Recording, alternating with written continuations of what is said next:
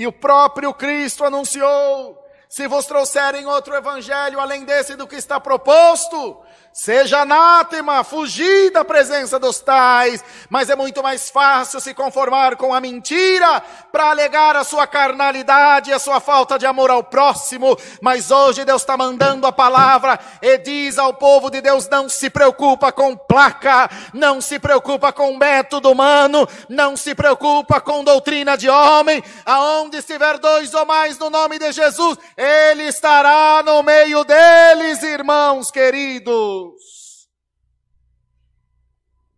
Não tem ancião, não tem pastor, não tem anjo nem demônio que derruba essa palavra, porque ela é fiel e verdadeira, digna de toda aceitação.